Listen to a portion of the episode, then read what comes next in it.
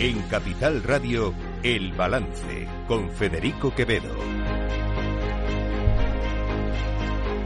Señoras y señores, buenas noches, bienvenidos este martes 13 de febrero de 2024, son las 8, una hora menos en las Islas Canarias, escuchan la sintonía de Capital Radio, les invito como cada día que nos acompañen aquí en el balance, eh, les vamos a contar toda la actualidad de esta jornada hasta las 10 de la noche, acompáñennos en este Día Mundial de la Radio. Eh, quería empezar por ahí, obviamente, eh, sé que no es eh, nada novedoso, porque hoy todos mis compañeros en esta emisora y en el resto de las emisoras, pues lo primero que hemos hecho ha sido felicitarnos. Felicitarnos a nosotros y felicitarles a ustedes, básicamente, los que están al otro lado, porque si no estuvieran ustedes ahí, nosotros no estaríamos aquí.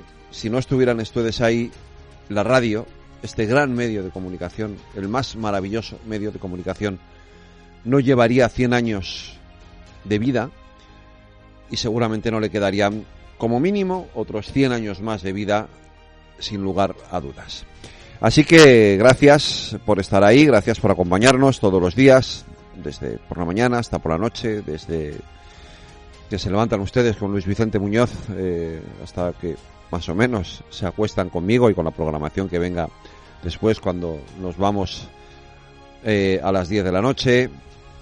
Gracias por acompañarnos con Rocío Arbiza, Mercado Abierto, con Edu Castillo, con todos los que hacemos, con Laura Blanco, con todos los que hacemos eh, posible esta, esta gran emisora de Capital Radio, un día tras otro, con Miguel San Martín, con, en fin, no voy, a citar a todos porque si no, no, tendría tiempo para hacerlo. Quiero referirme hoy a, a una cuestión ya lo he dicho más veces en, en, este monólogo, en este editorial que hago todos los días cuando empiezo el programa. Lo he dicho más veces. En política no vale todo. No puede valer todo.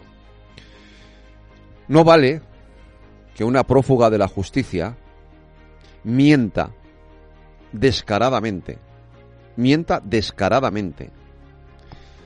Y diga que el Partido Popular quiso entablar una negociación con Esquerra Republicana de Cataluña, o entabló una negociación con Esquerra Republicana de Cataluña a cambio de la investidura de Alberto Núñez Fijo. No, no vale todo en política. Miren, yo conozco a Carlos Floriano, es amigo, y además lo digo claramente, es amigo mío. No es verdad, es una mentira tremenda. ¿Vale? No es verdad. Un saludo en un pasillo un saludo en un pasillo con un diputado de Esquerra Republicana de Cataluña no es una negociación. Y no se planteó en ningún caso en esos términos, más allá de la ironía de la panda, si me apoyas, pues a lo mejor te doy algo a cambio. Ya vale, ya basta. Y sobre todo, ya vale de que otros hagan caso a estas cosas.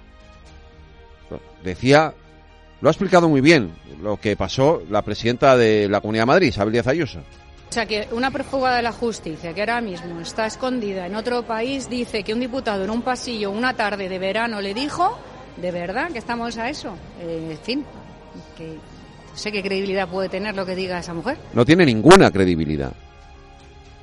Por eso lo tremendo, lo terrible de todo esto es que el gobierno el gobierno que debería de enfrentar estas cuestiones con seriedad diga lo que ha dicho hoy la ministra Pilar Alegría al término de la rueda de prensa del Consejo de Ministros. Es que el Partido Popular, para hacer efectiva su investidura, habló hasta con el apuntador. Eso sí, mintiendo a todos los españoles, mintiendo a sus votantes, mintiendo a su propio partido y mintiendo a su único socio, a Vox. No, miren, Aquí el único que ha mentido, aquí el único que ha hablado hasta con el apuntador, ha sido este gobierno, ha sido Pedro Sánchez. No ha sido Alberto Núñez Feijo. Que, cuidado, yo no, eh, lo dije ayer, ¿eh? La gestión de lo del pasado viernes, ese encuentro con 16 periodistas de distintos medios de comunicación, todos han coincidido en la misma versión, luego es evidente que Feijó dijo lo que dijo en ese encuentro. Pero eso no quiere decir que el PP haya negociado hasta con el apuntador. No es verdad. El PP quiso negociar y se supo con el PNV. El PNV le dio portazo. Abrió un eh, encuentro, tuvo un par de encuentros con Junts per Cataluña. Le pidieron la amnistía y el PP dijo que no. Esto es así. Luego podremos decir, podremos explicar las razones si queramos. Pues les dijeron que no porque, porque era imposible pactar la amnistía y al mismo tiempo tener los votos de Vox. Bueno, ya sabemos. Yo, conociendo como creo que conozco a Alberto Núñez Fijó, me cuesta mucho, me costaría mucho creer o creerle capaz de pactar una amnistía. Ni siquiera a cambio de una investidura. Me costaría mucho. Si lo hiciera, tendría que, eh, en fin, tendría que venir aquí y eh, reconocer mi error. Pero me costaría mucho creerlo. Lo del indulto, yo ya me he explicado, yo he dicho que yo estaba a favor. Así que a mí no me sorprende. Porque en determinadas circunstancias, y efectivamente, si el, el ansia o el deseo o, las ganas o la voluntad de intentar llegar a un acuerdo que solucione el problema latente en Cataluña, todos yo creo que lo, lo tiene todo político que se precie. De hecho, formaría parte o debería formar parte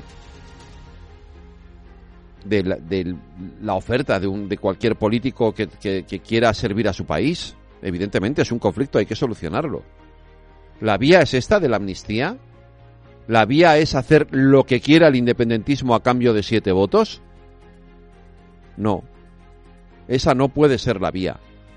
Y a la hora de hablar de mentiras, de falsedades, a la hora de hablar de quién negoció con quién, conviene recordar, y conviene recordarle al gobierno, lo que decían antes del 23 de julio. Fíjense, lo que decía, por ejemplo, la que desde hoy es presidenta del Consejo de Estado, la ex vicepresidenta del Gobierno, Carmen Calvo. Cuando usted habla de que planteemos la amnistía, la única respuesta posible es que eso no es planteable en un Estado constitucional democrático porque sería suprimir literalmente uno de los tres poderes del Estado, que es el judicial.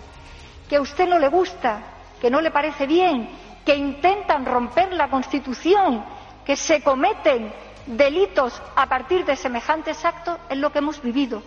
No lo repitan, pero lo pueden repetir, porque la plenitud de la democracia española se lo permite. Se lo ha permitido usted esta tarde aquí y yo lo he podido escuchar.